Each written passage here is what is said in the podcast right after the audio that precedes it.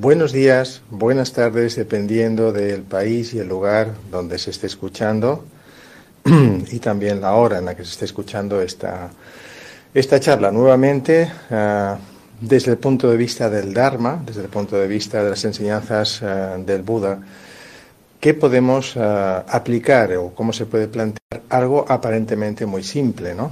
Y es saber soltar Saber soltar para mejorar nuestra vida. Esto parece un título muy general, pero es muy importante, porque prácticamente nosotros no dejamos nunca o casi nunca de soltar, sobre todo aquello que es bueno.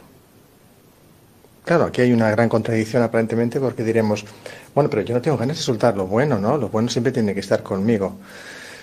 Pero muchas veces luchamos por mantener las cosas buenas y en esa lucha por mantener las cosas buenas, cuando la propia evolución las aleja de nosotros, eh, nos lleva a la frustración, al conflicto, a la ira, y todo eso se maneja a través de unas emociones que nos perturban, nos hacen daño, nos hacen sufrir. De hecho, diríamos que mm, muchas personas no, no, han aprendido a soltar desde el punto de vista del Dharma, que no es lo mismo que dejar, ¿no? que no es eh, ir contra algo. Es, es, sutil la diferencia, pero es muy importante. ¿Cuántas veces, eh, cuántas veces en nuestra vida eh, hemos perseguido, por ejemplo, un sueño y hemos eh, llegado a la conclusión que no podemos eh, cumplir el sueño? Y muchas veces llegamos incluso a pensar que tenemos que dejar el sueño, apartar el sueño. Y esto nos puede llevar a un error, porque aprender a soltar no es dejar algo. Aprender a soltar es dejar de tener apego por aquello que pretendemos tener, sobre todo si es algo bueno para nosotros. Esto es importante, mantener este matiz, porque entonces empezaremos a darnos cuenta que desde el punto de vista del Dharma, soltar tiene que ver con manejar el apego, es decir, poder gestionar de una forma adecuada el apego para que este apego eh, haga imposible soltar las cosas buenas. Y muchas personas eh, llegaréis a pensar que eh, solo nos resistimos para soltar las cosas buenas, pero lamentablemente tampoco ocurre así. Hay personas, por ejemplo, que mm, necesitan todos los días hablar, hablar, hablar, hablar, hablar y decir y contar constantemente lo mal que se sienten. Hay personas que eh, necesitan explicar constantemente qué mal va el mundo. Hay personas que necesitan constantemente estar criticando, hablando mal, o de sí mismos o de los demás. Hay personas que lo negativo eh, lo van multiplicando, lo van, se van recreando en ello. En definitiva, no sueltan lo negativo, aunque si luego les preguntas eh, si quieren mantener lo negativo, lo destructivo en la vida, te dicen, no, no, yo no quiero, yo quiero dejarlo. Sin embargo, no lo dejan, lo siguen cultivando. Esta cuestión parece simple, pero fijémonos en la sociedad cómo funciona. ¿Cómo funciona en general la sociedad? Se valora mucho, eh, por ejemplo, estar eh, opinando, criticando y hablando casi siempre mal del de al lado, ¿eh? del de al lado, de, la, de parte de la familia o de los amigos o de los desconocidos o, de personajes que existen en la sociedad de distintas clases sociales y en distintos ámbitos eh, sociales o profesionales la cuestión es que eh, estamos todo el rato, eh, si nos fijamos bien, muchas de nuestras conversaciones giran en torno a, a, lo mal que son, están las cosas, lo mal que va el mundo, las cosas negativas que hay. Evidentemente las noticias magnifican todo esto. Si abrimos cualquier medio de comunicación, lo que sale siempre en primera página es que ha ocurrido algo, ha pasado algo. Y nosotros nos sentimos como que ya es natural y es normal eh, fijar y focalizar nuestra atención en las negatividades, en lo malo, en las cosas que ocurren, que, van mal en el mundo. ¿no? Y esto en realidad es una trampa porque nos estamos acostumbrando hasta el punto que no aprendemos a soltar esa negatividad con la que estamos uh, todos los días comunicándonos con mucha gente. Y cuando hablamos de soltar, me refiero a dejar de tener el foco de atención puesto exclusivamente en las cosas que se hacen mal, sea nuestro amigo, nuestra amiga, nuestro compañero, nuestra compañera, nuestra familia, eh, o sea el que sea, o sea lo que sea. no deberíamos tener el foco constantemente puesto solo en estas situaciones porque eso crea una adicción y esta adicción en realidad es el intento de mantener esa negatividad como un sistema de autoafirmación de mi propia existencia. Imagina, la existencia de un individuo o de una persona está condicionada por ese foco puesto casi siempre en lo mal que va la vida, lo mal que va la gente o lo mal que me va a mí, mi vida, mis circunstancias y aquello que yo no puedo hacer o realizar.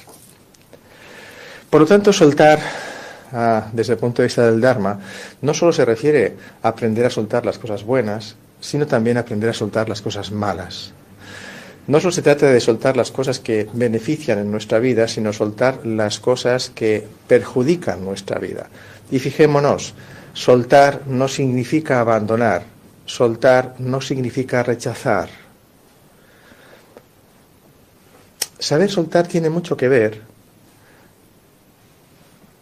con dejar de proyectar nuestro egoísmo y nuestro egocentrismo en las cosas buenas y en las cosas malas de la vida.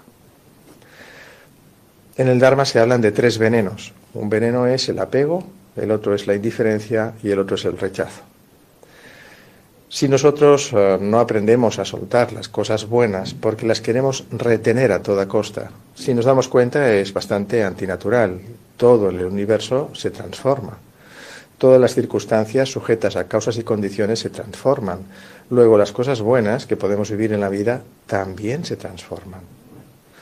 Aquellos que quieran negar esta situación, pues irán ah, básicamente contra natura, es decir, van a ir en contra de lo que es la propia evolución de todo fenómeno que está sujeto a causas y condiciones.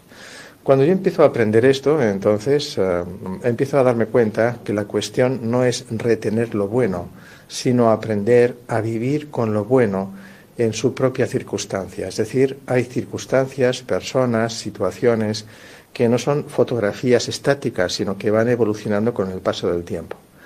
Si lo que hago es aprender a vivir con la evolución de lo bueno, básicamente no crearé muchos conflictos. Si lo que pretendo es aprender a vivir solo con lo bueno que yo me encontré un solo día y negar la evolución de eso bueno que puede ir evolucionando, en ese momento voy a crear muchos conflictos porque voy a retener solo la fotografía del momento de aquello que yo creía que era bueno o beneficioso para mi vida. Un ejemplo de esto pueden ser las propias relaciones entre personas, por ejemplo. Ah, seguramente ah, algunas de vosotras o de vosotros ah, os habéis enamorado. Sí, eh, la, experiencia bombástica inicial. No voy a entrar en el análisis neuroquímico de lo que ocurre en el cerebro, que también habría que hablarlo, ¿no? que eso condiciona mucho también muchas emociones, pero sí en, la comparación entre eh, los primeros primeras experiencias del enamoramiento hasta una estabilización de la relación y hasta una continuidad de la relación. Muchas personas que han continuado, por ejemplo, una relación se han dado cuenta que las primeras etapas eh, de la relación mm, no, vuelven, no se repiten. la propia evolución de la, de la situación o del propio amor que tienen dos personas va evolucionando con el paso del tiempo y no tiene exactamente eh, las mismas características que en los primeros días o los primeros meses de la relación.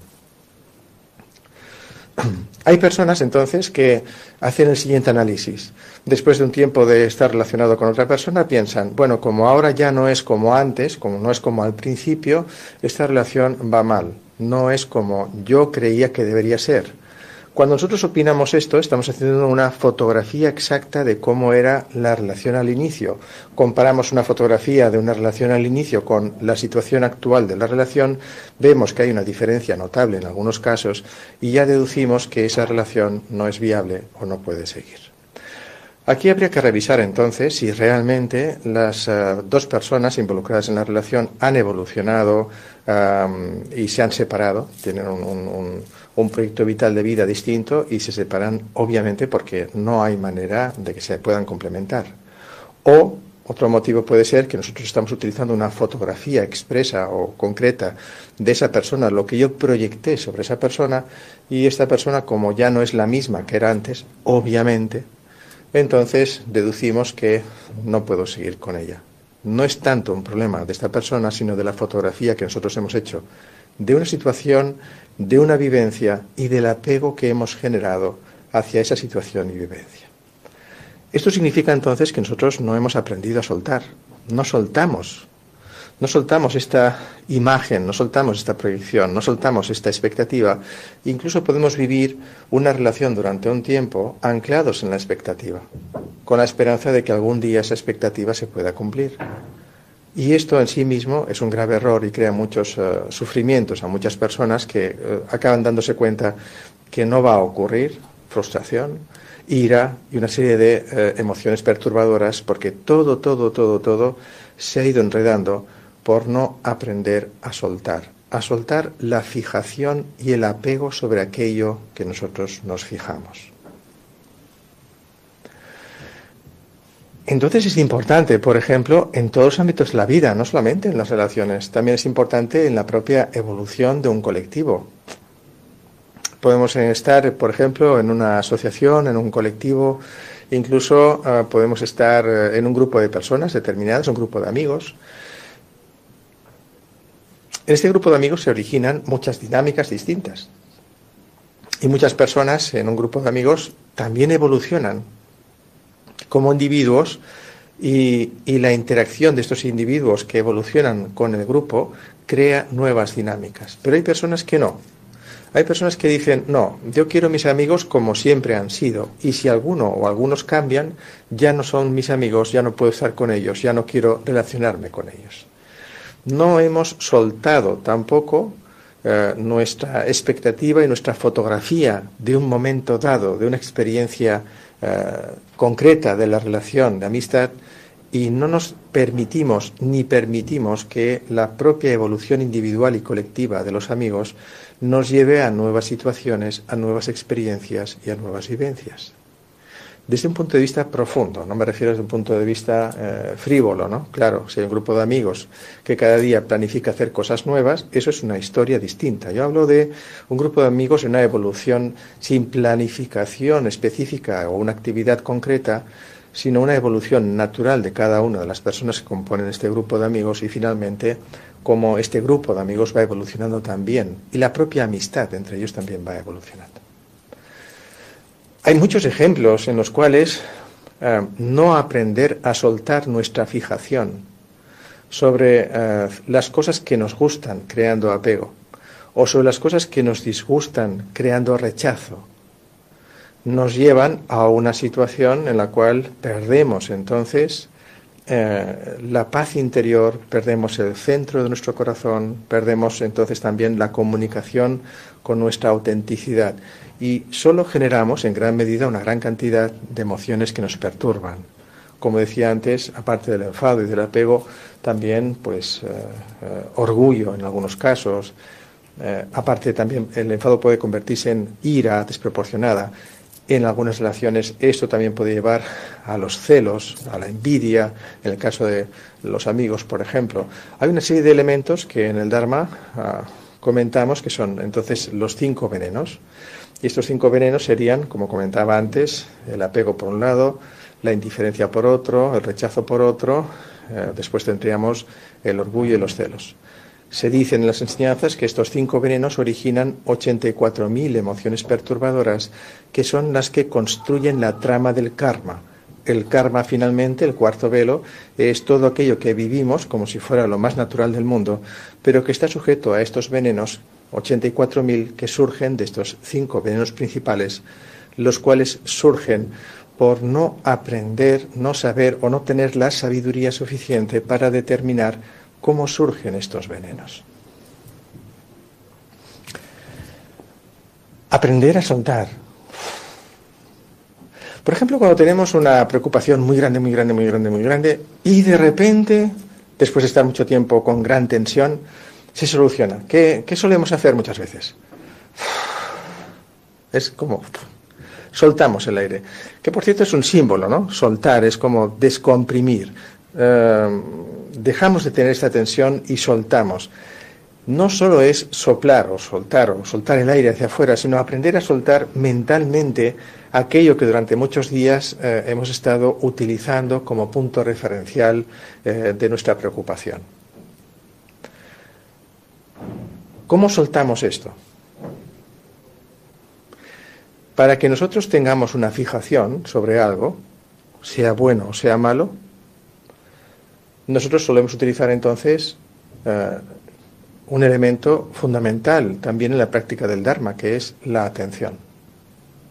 Nosotros pasamos la atención de, por ejemplo, muchos inputs sensoriales de los cinco sentidos a experiencias, a pensamientos, a emociones, a sentimientos. Dicho en otras palabras, aprender a gestionar la atención nos da la clave para aprender a soltar.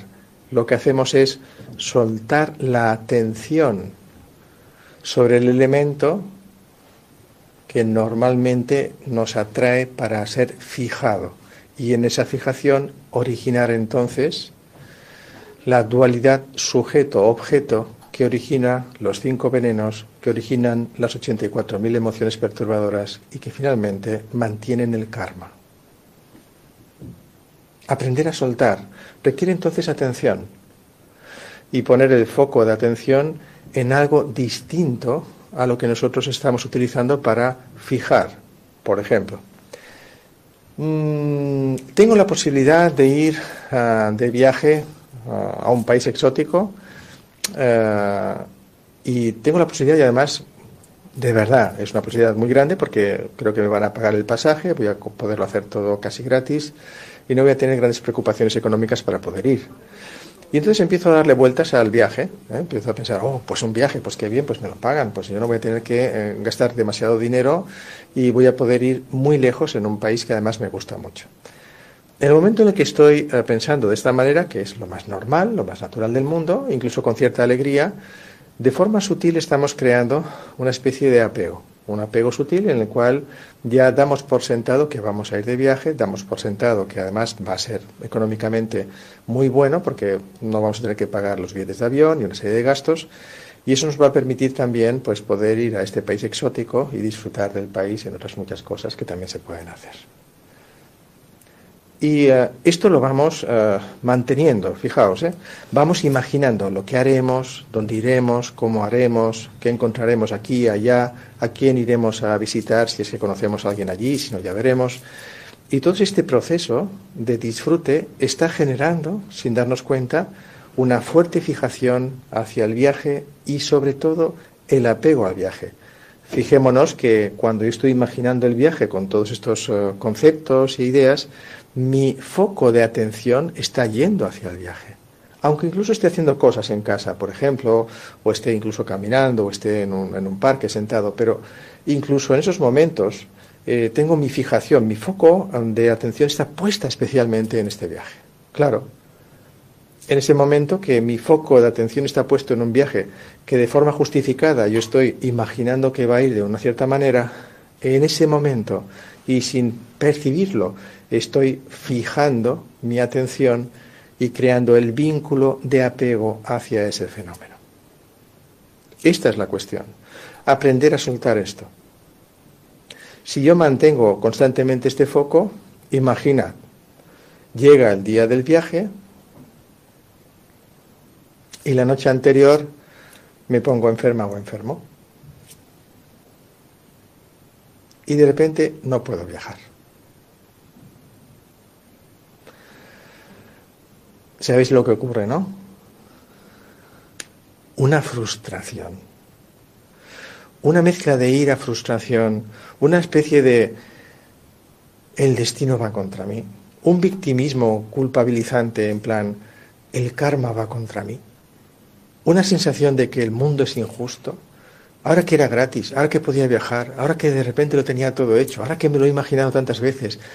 Qué desilusión en este momento lo que está ocurriendo es justo el resultado del apego, de la fijación en el fenómeno.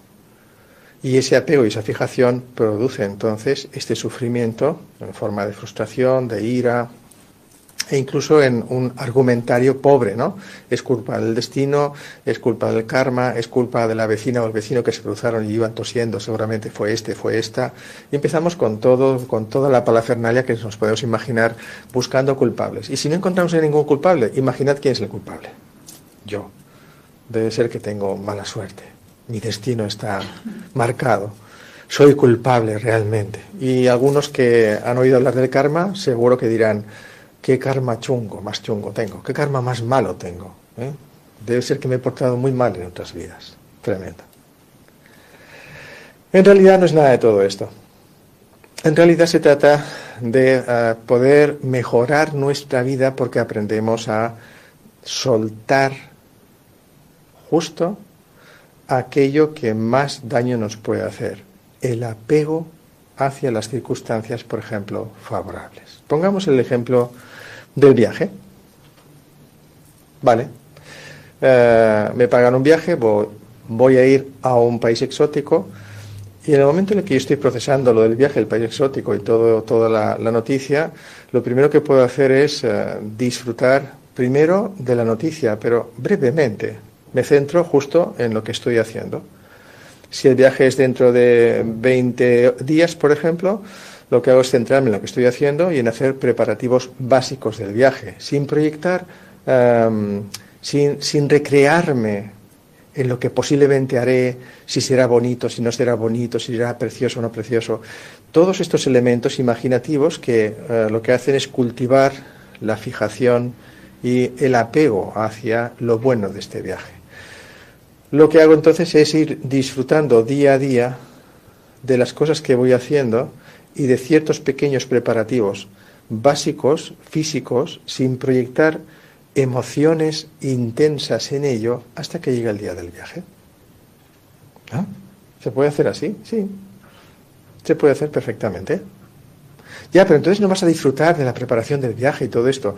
Sí, sí, estoy disfrutando en pequeñas medidas a lo largo del tiempo que falte hasta el viaje, en cosas prácticas, tengo que, yo qué sé, pues eh, tener una maleta nueva o tengo que conseguir eh, una serie de elementos para el viaje, unos zapatos nuevos, lo que sea. Puedo prepararlo tranquilamente, pero sin la recreación imaginativa de una expectativa respecto al viaje que pueda eh, solidificar el apego hacia el viaje.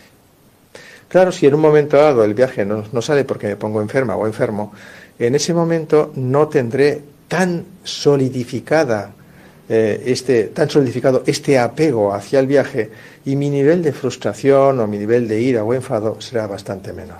Se trata de aprender a soltar, si no podemos todo, al menos de forma gradual o ah, de forma mesurada, el tipo de apego que estamos generando cuando estamos eh, normalmente proyectando una expectativa o toda una serie de elementos que alimentan ese apego. ¿Puede mejorar nuestra vida? Sí, mucho. Primero, porque no tengo niveles tan altos ni de ansiedad, ni de estrés, ni de frustración.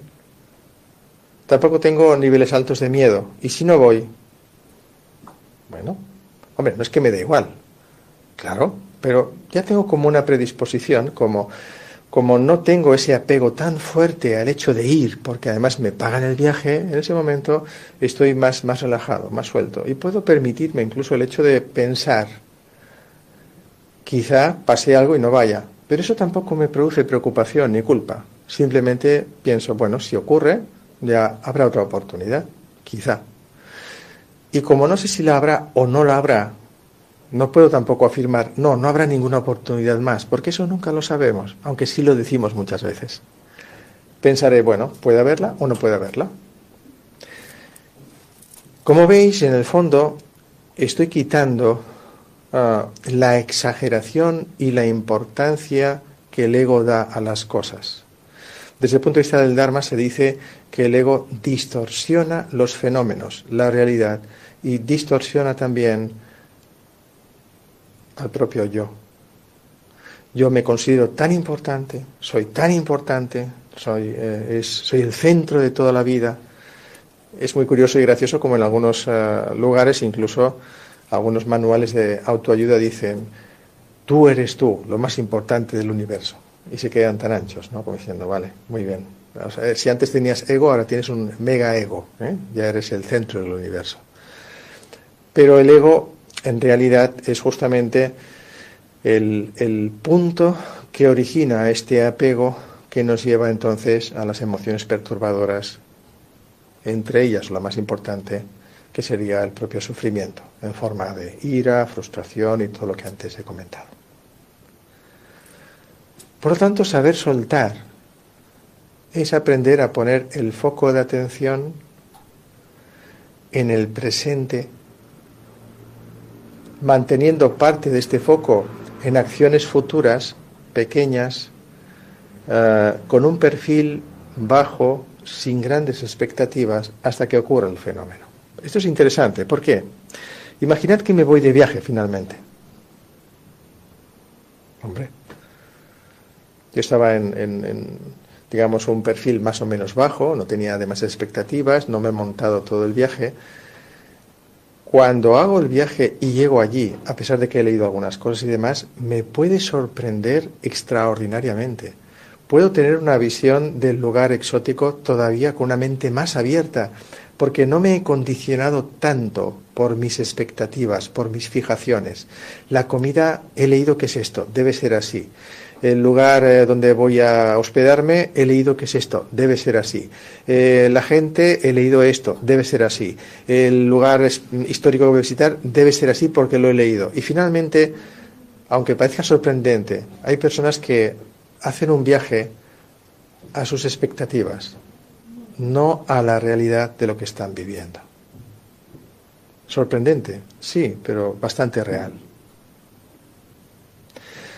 Dejarnos sorprender, dejar que las cosas que conocemos por las guías o los consejos de las personas se tengan en cuenta, pero que no fabriquen una expectativa que pueda crear un apego hacia eso que nosotros hemos dado ya por sentado.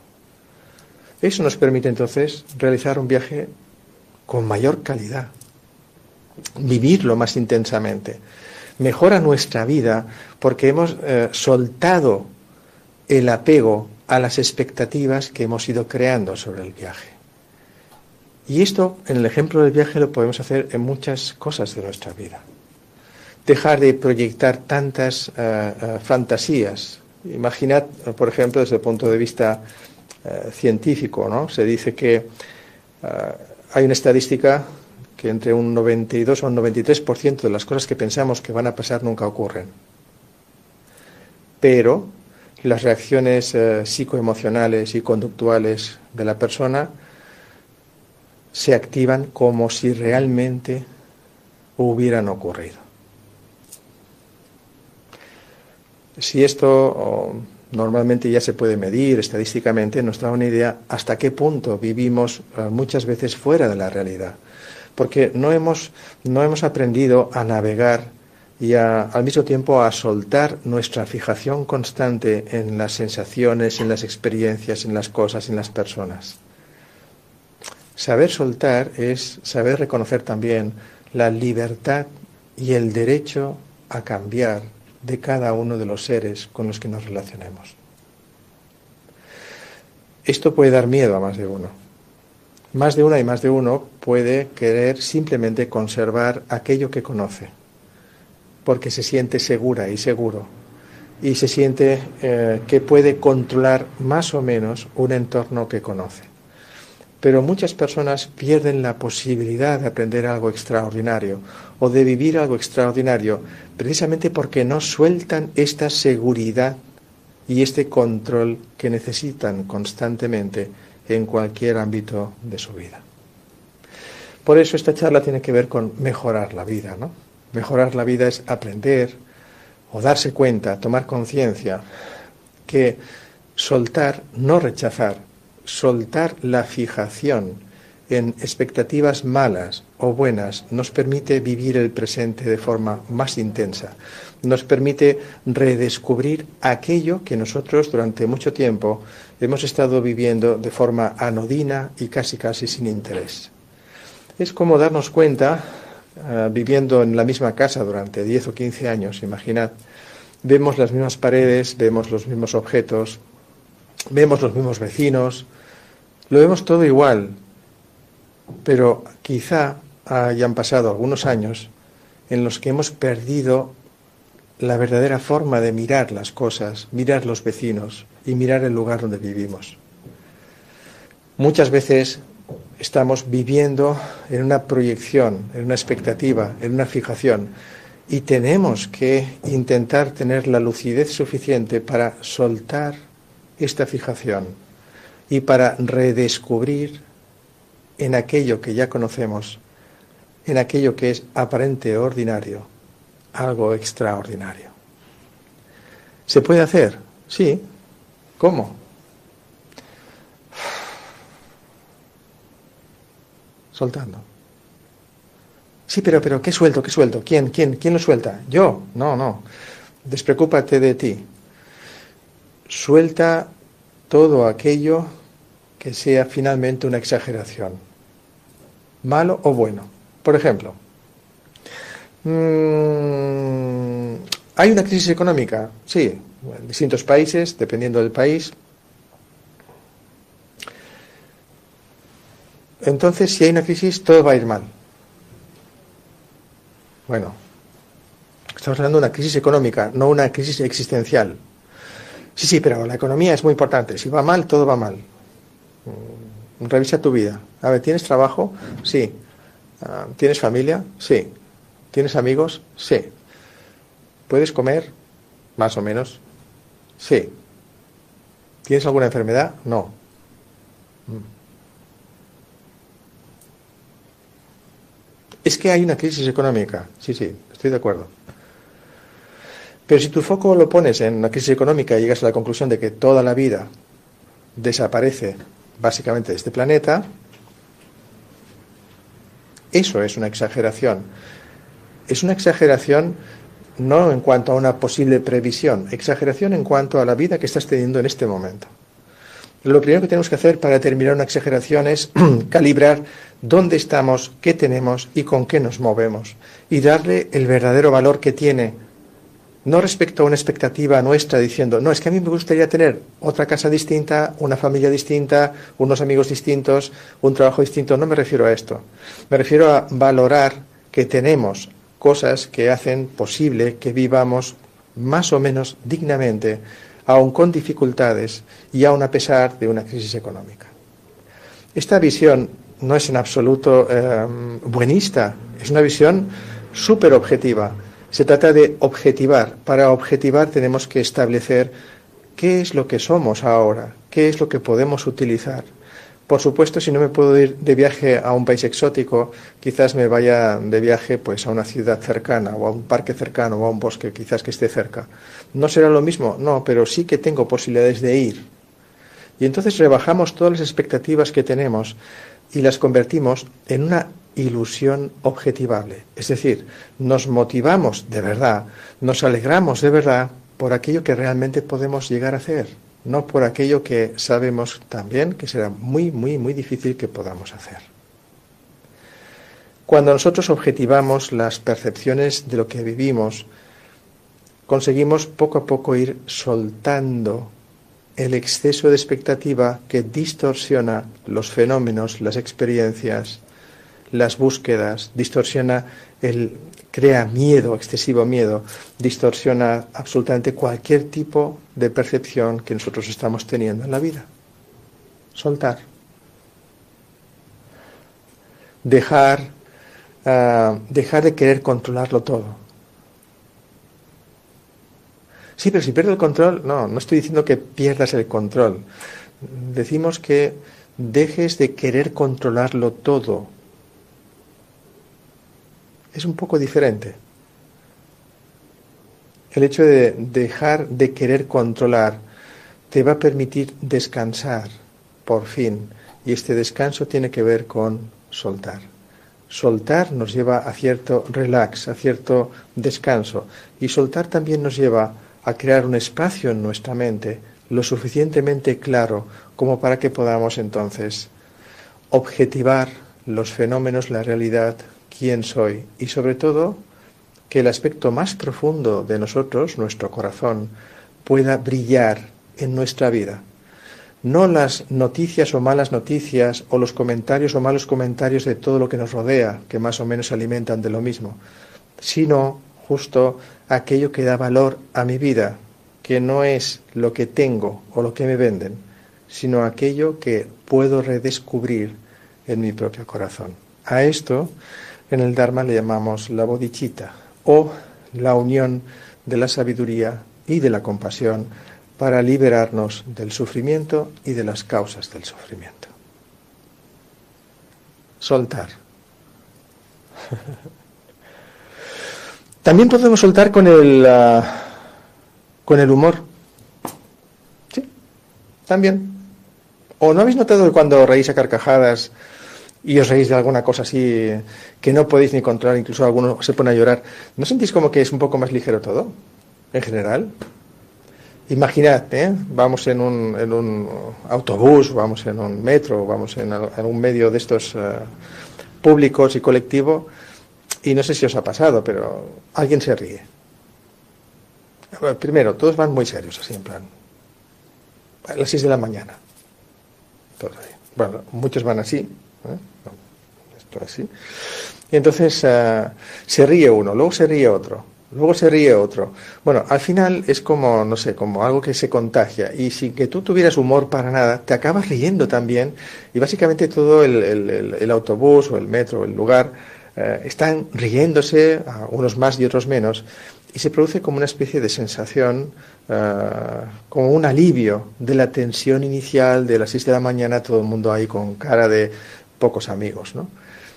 El humor, es decir, eh, la sonrisa, la carcajada, también nos libera de la fijación y es una manera también muy útil de poder aprender a liberarnos. Estando, nos vamos a estar riendo todo el día, no, no digo todo el día riendo, ¿no? Pero buscar los momentos de gracia, de buen humor, donde también eso nos va a permitir liberarnos. Y no solo liberarnos de la fijación en la expectativa que podemos crear, sino que el buen humor también tiene efectos fisiológicos uh, medibles, tanto en la oxigenación de la sangre como también en una serie de elementos neuroquímicos que se van originando en el momento en el que eh, sonreímos, reímos y sobre todo si es a carcajadas. Personas así, con un buen humor o que comparten el buen humor de vez en cuando, eh, mejoran eh, su vida, aunque materialmente no sea una vida maravillosa y de superlujo. Sí, sí, la verdad es que sí. Conozco muchas personas que están en la pobreza o en el límite de la pobreza, pero no solo llevan con dignidad, sino que además tienen un buen humor impresionante, a pesar de todo. Y conozco otras personas que tienen capacidad económica muy alta y están todo el día enfadados. bueno, pero, pero, ¿es posible? Y todo el día preocupados y todo el día pensando en cuánto más van a ganar y si se va a perder aquello. Es decir, con los miedos y las proyecciones sin soltar absolutamente nada. El hecho de no soltar nos lleva al egoísmo. ¿Qué es un egoísta? Alguien que quiere todo lo bueno para sí. Y que incluso aunque tenga, por ejemplo, un día bueno, esté pensando, no, no, me lo quedo para mí, lo disfruto yo, los demás no me importa en absoluto. Este es el egoísmo al que te lleva el hecho de no soltar. Por eso el altruismo es una manera de soltar. Y básicamente entonces el amor o la compasión es una manera de soltar. ¿Cómo podemos soltar realmente? Cuando sin caer en el buenismo aprendemos a través de la empatía a compartir con los demás hasta el punto de sentir compasión y conectar los corazones de todos aquellos con los que nos relacionamos. Es decir, el hecho de poder soltar el egoísmo y el egocentrismo nos lleva a una experiencia de profunda compasión. Insisto, no lo confundamos ni con la pena ni con la lástima. Una, eh, una aspiración profunda a que los seres dejen de sufrir y una empatía natural entonces aplicada en el beneficio de todos los seres. Eso mismo entonces nos lleva a soltar el egocentrismo y el egoísmo que es básicamente de donde surge el apego hacia las cosas que queremos conservar a toda costa y que no nos permite entonces viajar, vivir y experimentar según las circunstancias de la propia vida. Como veis, aprender a soltar desde el punto de vista del Dharma más profundamente sería aprender o simplemente sentir la profunda compasión por todos los seres, sin excepción. Puede parecer una frase hecha, pero en el fondo, cuando nos alejamos de la simple pena o la lástima, que son eh, elementos o fenómenos que están muy conectados al ego, la verdadera compasión entonces tiene eh, un fondo de sabiduría, de preciosa sabiduría, y no cae en absoluto, ni nace en absoluto del egoísmo o del egocentrismo. No es un sistema, eh, digamos, de autosatisfacción. Oh, qué compasiva soy, oh, qué compasivo soy. Oh, mira, hoy he ayudado a través de cinco ONGs a mil personas. Oh, mira, hoy he llegado y he dado dinero a, a una organización en mi ciudad. No, no es esto exactamente. La compasión profunda no tiene que ver con la simple satisfacción de sentirse bueno respecto a una situación negativa. La compasión es un acto completamente desinteresado que no requiere compensación alguna ni reconocimiento alguno y que simplemente al disfrutar de dar no pretende retener ni fijar ese disfrute por lo que se ha dado. Esta libertad de compasión la hace invulnerable, la hace poderosa, la hace transformadora y absolutamente humana, porque finalmente el ser humano liberado completamente del sufrimiento y las causas del sufrimiento llega a lo que en el budismo se llama la iluminación, la realización. La iluminación o la realización finalmente no es más que la eliminación del sufrimiento y sus causas, significa la eliminación de la ignorancia, significa la presencia de la más pura compasión. Digamos que sería la pieza o la llave que podría ayudarnos a soltar y a vivir, a vivir quizás con una calidad de vida extraordinaria y a vivir incluso a pesar de las circunstancias durísimas que podamos estar viviendo. La sociedad se ha construido ah, durante mucho tiempo alrededor de lo que tenemos, de lo que compramos, de lo que vendemos. Y nosotros, como personas, nos hemos autodefinido demasiado tiempo por lo que tenemos, sean amigos, sea dinero, sean propiedades, o lo, por lo que no tenemos. Y creo que es ah, una manera errónea de poder seguir viviendo. Nos crea sufrimiento. Cuando todo va bien y tenemos muchas cosas, pensamos que somos increíbles. Y cuando todo va mal y nos faltan cosas, pensamos que nuestra vida o nosotros no merecemos la pena. Triste.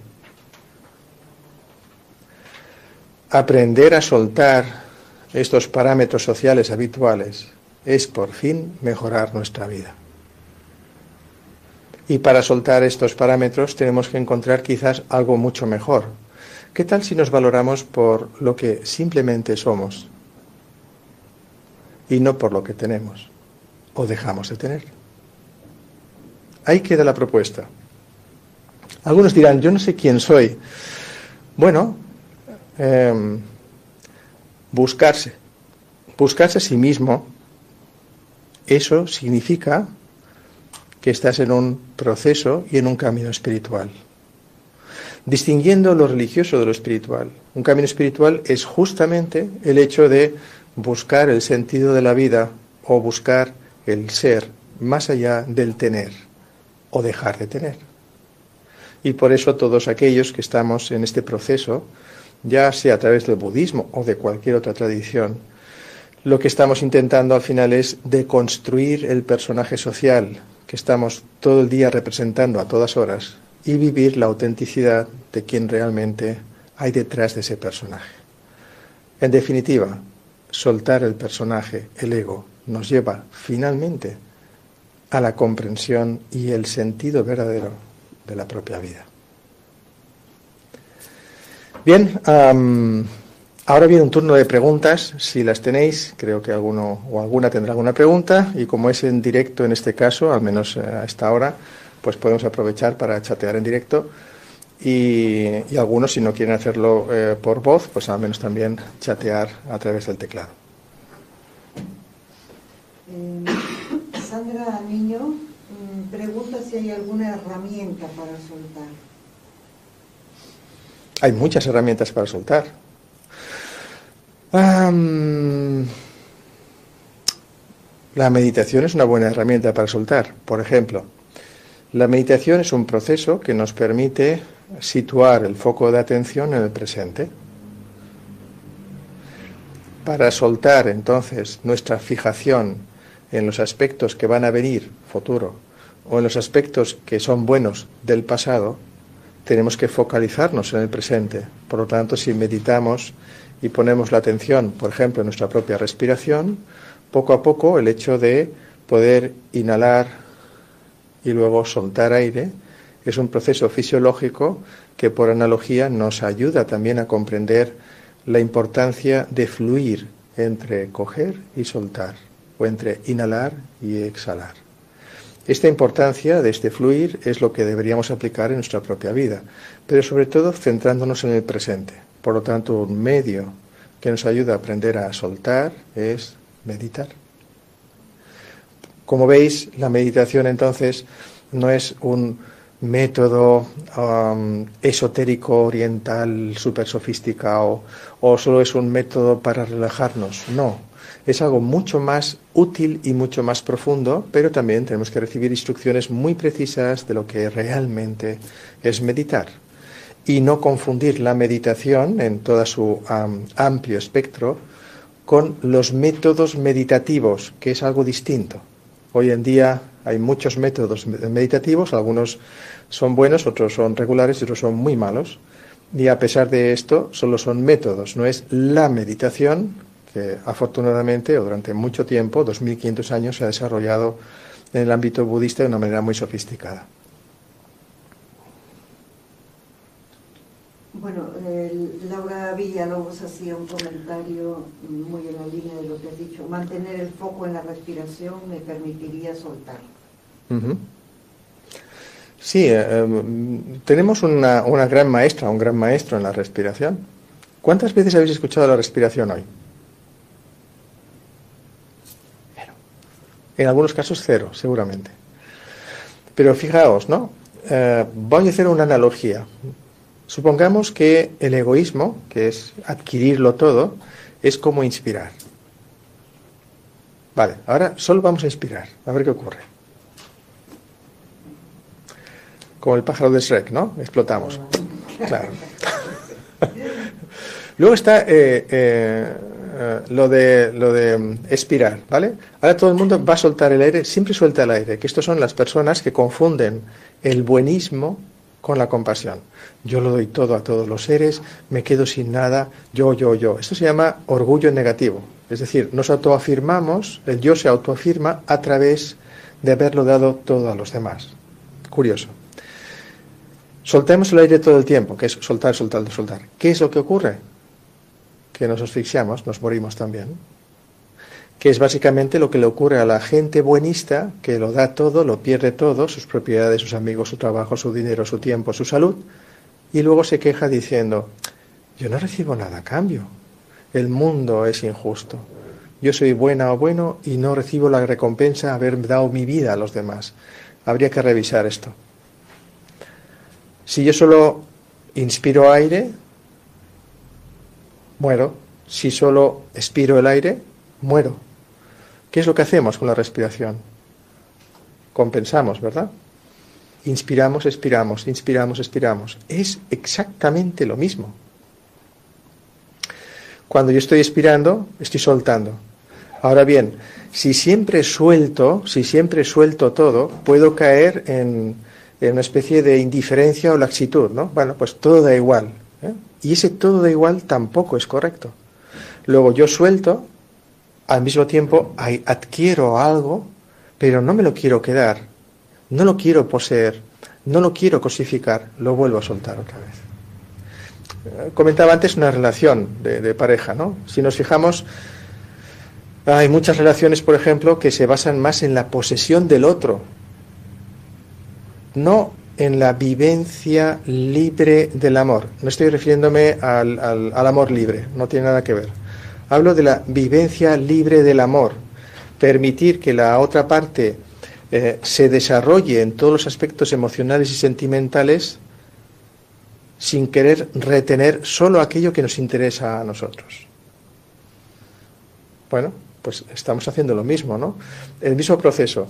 Yo entonces suelto la idea preconcebida que tengo sobre eh, la persona con la que estoy conviviendo, pero al mismo tiempo también adquiero ciertos aspectos nuevos que estoy descubriendo en la persona con la que estoy conviviendo. Y en vez de pensar que esos aspectos nuevos son síntomas de alejamiento o de traición o de caída del pedestal, que es muy habitual, lo puedo considerar como enriquecimiento, si realmente este crecimiento de cada una de las dos partes se aplica en el crecimiento de la propia relación. Luego, como estamos viendo, respirar me da muchas claves respecto a cómo comportarme incluso en las relaciones, no solo relaciones de pareja, sino relaciones de amistad o relaciones colectivas. Y como ah, alguna escuela de altos negocios le encantaría, ¿no? Eh, de aquí podríamos sacar incluso un sistema eh, de relación de altos negocios basándonos en la respiración, pero evidentemente hoy no toca.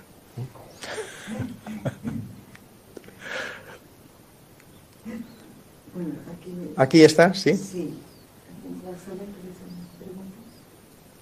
Bien, pues vamos llegando entonces al, al final de esta pequeña charla. Como veis, eh, a veces los títulos pueden parecer muy sencillos, ¿no? Ah.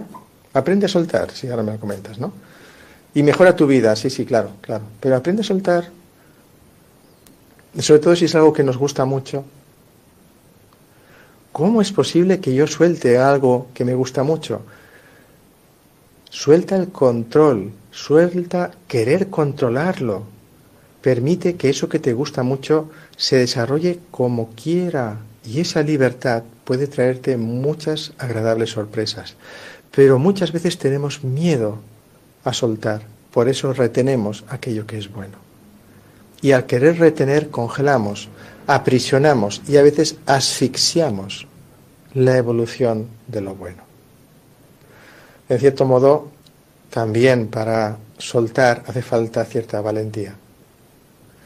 Primero, honestidad con una misma o con uno mismo para reconocer que, que está reteniendo todo el tiempo en algunos aspectos de la vida. Y lo segundo, valentía para soltar finalmente aquello que retienes. La ilusión, ¿no? Que te hacen las cosas. Sí. Digo que en el aspecto positivo es como una adicción a la ilusión que te hacen las cosas y te quedas enredado en la ilusión, ¿no? En proyectar lo bueno. Cuando mm, uno detrás de otro, pues te enredas en la ilusión que te hace una cosa, la consigues, la siguiente. Claro. Y es esa ilusión que vives como algo positivo al principio, pero bueno, pues acabar enredado en sí. una obsesión, en, ¿no? En, en, ese, en ese querer, ¿no? Que sea de una determinada manera. Y respecto a lo negativo te quería preguntar, la diferencia, ¿dónde puedes tú controlar, o sea, o tener la certeza del límite de lo que es em, la aceptación de lo que es, ¿no? Y soltar al, al paso de lo que está pasando y simplemente no, me mantengo al margen. No sé si me explico, o sea, soltar, o sea, tener esa percepción como con una cierta distancia y tú acotar tu, focalizar en, día a día, en tu presente, etcétera, sin enredarte y aceptar las cosas como son y, soltarlas. Pero a veces tengo dudas de que es el límite de lo que es la aceptación, ¿no? Y, darle su justa medida de, tiempo, de tu dedicación, de tu a eh, dónde está el límite de lo que es aceptación y el Empiezo por la segunda parte, luego me recuerdas la primera, pero en la segunda parte hay que diferenciar entre, por ejemplo, soltar lo negativo y ser indiferente a lo negativo. Esta diferencia es importante. Cuando yo suelto lo negativo, no estoy soltando eh, la percepción de aquello que es negativo, suelto la exageración de lo negativo que me lleva a la adicción de lo negativo. Y de hecho, antes comentaba que hay muchas personas que se están todo el día criticando o criticándose a sí mismos y hablan y critican de todo, no solo de la política, de ellos mismos, de los vecinos, de los amigos, de la familia, todo el rato. Esto es lo que crea la adicción, el hecho de, eh, incluso hay un fenómeno psicológico que es, eh, eh, digamos, el hecho de hablar de los defectos de los demás sube de forma indirecta la autoestima, mala autoestima de la persona que habla mal de los demás especialmente. ¿no? Es, algo también muy, muy subconsciente, en realidad lo usamos como un mecanismo que hay poca conciencia de ello. Pero yo lo que hago es eh, dejar de exagerar lo negativo y poder objetivarlo lo más posible, no para pasar de lo negativo, sino para, si puedo, solucionarlo. En el momento en el que me implico en la solución de lo negativo, no quedo en, plan, bueno, mantengo la distancia, ¿sí? que no me salpique mucho porque no quiero que me moleste y ya se apañarán. No, me, aíslo, me, me, hago indiferente. No, no me hago indiferente. Si yo, por ejemplo, veo una injusticia en un momento dado, en vez de perder mi energía en enfadarme por la injusticia, en cabrearme por la injusticia, en sentir un montón de odio por la injusticia, voy a aplicar todos estos recursos mentales en buscar una solución a la injusticia que se está realizando de forma real. Y no perder el tiempo emocional y las energías emocionales en, proyectar un montón de toxicidad que finalmente me hacen daño y me hacen poco eficiente para solucionar la injusticia. Por lo tanto, para diferenciarlo, yo diría que eh, cuando hay indiferencia es cuando te mantienes al margen y no te implicas en absoluto y pasas de todo. Ya estamos en la indiferencia. Ahora, tener conciencia de lo malo, no ser indiferente, significa ver si lo puedo aplicar, si puedo aplicar algo para solucionarlo. Y si no lo puedo solucionar, paso el foco de atención a otra cosa donde pueda aplicar mis cualidades para solucionarlo. ¿Eso me hace indiferente a eso que no puedo solucionar? No. Eso me hace práctico. Si hay algo que no puedo solucionar hoy, ¿por qué voy a estar todo el día pensando en lo que no puedo solucionar hoy? Porque no depende de mí. Imagínate que depende de otra persona. ¿Qué hago todo el día en esto? No, no. Paso mi foco de atención a otra cosa. Eh, ¿Soy indiferente? No, porque sé que eso depende de otra persona. Cuando esa persona lo haga, por ejemplo, yo podré aplicar otra vez mi foco para ver si acabo de rematarlo, solucionarlo o ver otra cosa mejor. Ahí está la diferencia entre pasar, en plan, no me molestes, no me toxiques mucho, a percibir, ver y aplicar si se puede solucionar o no. Si depende de uno, lo intenta. Y si no depende de uno, es consciente que pasa a otra cosa, pero no porque pase de ese tema, sino porque no puede hacer nada para poderlo solucionar. La primera cuestión, en todo caso. Bueno, era que, en la, en la adicción de la ilusión. La, la, sí, la adicción, la adicción. Correcto. ¿no? Mira. Cuando tienes algo que, que, te hace feliz en tu vida y estás en esa, o tienes una proyección, un plan, un futuro, una. Uh -huh. Hay, aquí hay dos elementos, por ejemplo, dos elementos, uno por ejemplo conocido desde el punto de vista de la ciencia, que es, es, es la dopamina, es un neurotransmisor que es, que es el que nos ayuda a aprender, es el que nos motiva y es el que nosotros usamos uh, para generar motivaciones y la satisfacción de cumplir aquellas expectativas o uh, motivaciones que hemos llevado a buen término. ¿Qué problema hay? Pues que vivimos en una sociedad uh, con un alto nivel de cortisol y dopamina, lo cual significa que estamos enganchados casi literalmente a, un neurotransmisor que crea adicción. Esto es un tema que en la ciencia se está trabajando mucho, Uh, no solo por el tema de drogas, sino también por lo que llamaríamos uh, drogas uh, emocionales o psicoemocionales, que tienen que ver con esta búsqueda constante de satisfacción, lo cual nos lleva a una sociedad hedonista que prima la satisfacción por encima del esfuerzo. La rapidez, el resultado y la satisfacción son elementos que ahora están haciendo mucho daño a la sociedad. Por lo tanto, es un mecanismo no solo eh, psicológico, sino también neurológico, curioso. Uh, como es muy complejo y es un tema biológico, el, científico neurológico lo dejó de lado ahora, no es el caso ahora de esta charla, pero el, el otro aspecto, el de la adicción, es porque confundimos el exceso de expectativa con la verdadera motivación. Yo puedo tener una muy buena motivación sin el exceso de expectativa. Porque si no tengo expectativa, obviamente no me motiva nada y voy a caer básicamente en el pasotismo o en la indiferencia. Luego sí que me marco objetivos, pero son objetivos bastante realistas. Realistas en el sentido de que tengo muchas probabilidades de conseguir pequeñas cosas. Yo a veces comento a la gente, eh, por ejemplo, ¿no? Quiere ser, eh, quiero llegar a ser, yo qué sé, astronauta. Oye, no sé, ¿has estudiado para ello? No. Eh, pero me gustan muchas películas de ciencia ficción, me encanta la ciencia ficción, me gustaría ser astronauta, quiero ser astronauta, me motiva mucho ser astronauta, sí, pero a ver, un momento. Te motiva una expectativa que te puede, que te puede motivar positivamente, pero hay una frontera muy pequeña entre que sea positivo a que sea negativo y adictivo. Y luego te vas a encontrar que dentro de unos años, cuando finalmente no seas astronauta, te vas a preguntar, bueno, y todo ese tiempo que quería ser astronauta y ahora no lo soy, estoy frustrado, porque no soy astronauta. Yo quería ser astronauta, pero estoy frustrado, porque no, no soy astronauta. Y entonces empezamos en una deriva de frustración que te lleva a otras historias. ¿no? ¿Me puedo motivar sin un exceso de expectativa? Sí. ¿Cómo le puedo llamar a esto? Le podría llamar, ah, en el Dharma le llamamos aspiración, por ejemplo. Si yo estoy todos los días pensando que voy a llegar a la iluminación, al pensar y desear fervientemente llegar a la iluminación, a liberarme del sufrimiento y las causas del sufrimiento, este deseo intenso crea la barrera infranqueable para nunca llegar a la iluminación, porque está cosificando la iluminación como si fuera un objetivo a conseguir. Y está creando una dualidad básica entre yo, mi deseo intenso de conseguirlo y el objeto que debo conseguir. El yo, el deseo intenso y el objeto es el patrón del samsara. Y ese, es, ese patrón es el que crea la adicción. Luego, para eliminar este patrón, lo que hago es decir, vale, no voy a desear intensamente, pero sí voy a aspirar. La aspiración requiere un reconocimiento objetivo de quién soy, qué tengo y qué puedo hacer a corto plazo. El deseo intenso me proyecta fuera de la objetivación de quién soy y me lleva finalmente a una fantasía. Sí, algún día lo voy a conseguir, ya, mañana mismo, porque ya he hecho no sé cuántas prácticas y he conseguido, ya estoy fuera de órbita. Como llegará mañana y no lo conseguiré, ya he creado la frustración también.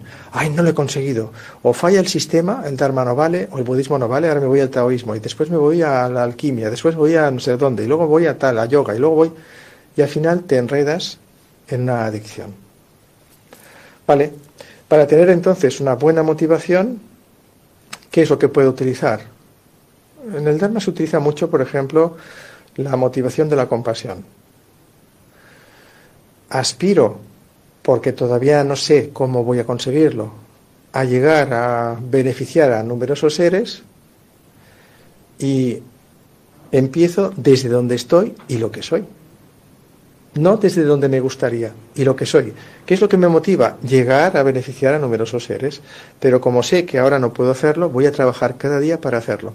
Tengo la aspiración, no el deseo que crea apego, sino la aspiración humilde del reconocimiento de dónde estoy para llegar a donde me gustaría ir. En otras palabras, marco el norte, pero no cosifico el norte. El norte me refiero, marco aquello que me gustaría, que me motiva, pero luego ya me olvido de lo que he marcado y me centro en el presente, porque es el presente el que construye el camino para llegar al norte que he marcado. Así entonces consigo dos cosas. Tengo la motivación, pero no creo adicción ni tampoco apego al norte que he marcado. Y me centro en el presente, que es lo que construye el futuro.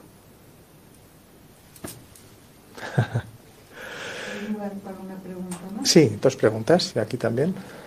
Sí, eh, Sandra pregunta, ¿cómo se pueden fomentar los pensamientos positivos? Hablando de lo positivo, pensando en positivo, eh, relacionándote con personas que en vez de hablarte eh, solo de las guerras, te hable, por ejemplo, de las personas, del sacrificio de ciertas personas en las guerras, o que ayudan a, a los muertos y a los heridos en las guerras, en vez de fijarnos solo en la parte destructiva, en la parte constructiva, incluso dentro del destructivo, a rodearnos de personas que puedan eh, reconocer todos los colores del arco iris, el negro, por supuesto, pero también el rojo, el azul, el amarillo, el verde, el blanco, y que seamos capaces de poder hablar de todo y no seamos monotemáticos, criticando siempre todo, sino también alabando personas, alabando circunstancias, alabando eh, gente. Hay millones de personas que no salen en las noticias y que cada día hacen algo bueno en el mundo, pero no son noticia. Afortunadamente existen. Yo me fijaría más en eso. Así podríamos cultivarlo mucho más, para empezar. Y además luego intentaría bucear ¿no? o experimentar en algún, algún, alguna línea espiritual o algo que trascienda el egoísmo o el egocentrismo. Fijaos qué definición de línea espiritual más amplia. No estoy hablando ni de budismo, ni de taoísmo, ni sintoísmo, ni hinduismo, ni nada. No estoy hablando de ningún ismo. Estoy hablando de algo, un método que permita transformar y superar completamente las adicciones egoicas y los procesos egocéntricos y egoístas del ser humano, trascendernos. Adelante. Eso, eso. De esa manera podemos liberarnos más. Una última pregunta. Hoy hablaste del karma y quiero preguntarte si todo lo que nos pasa es debido al karma, porque existe una pequeña diferencia. Y también hace tiempo me hablaba del karma de los lugares, más allá del karma personal de cada uno.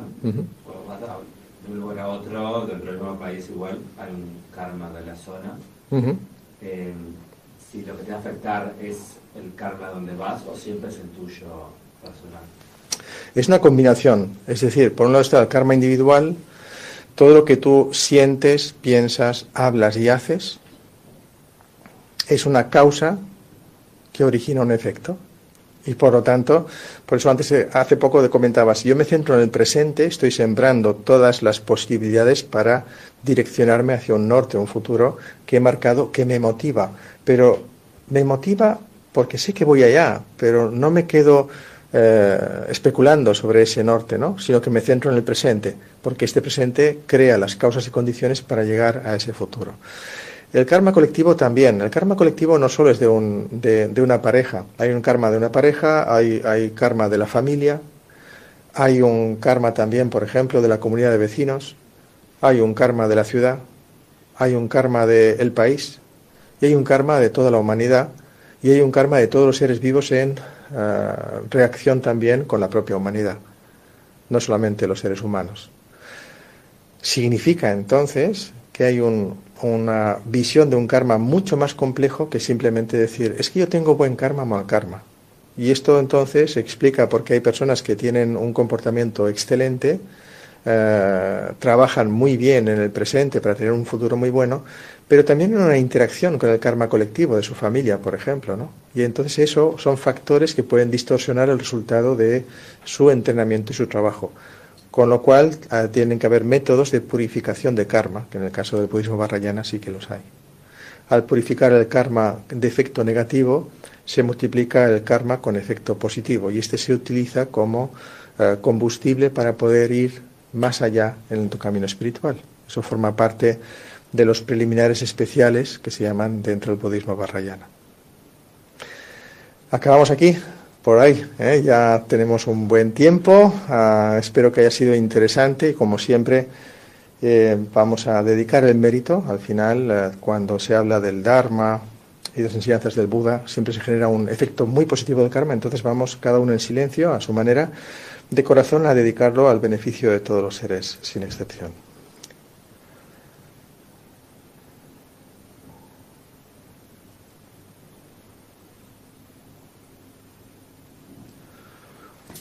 Muchas gracias a los que habéis asistido, a los que os habéis conectado, a los que os conectaréis en un futuro. Uh, espero que podáis soltar más, vivir mejor. y nos vemos en la próxima charla. Muchas gracias.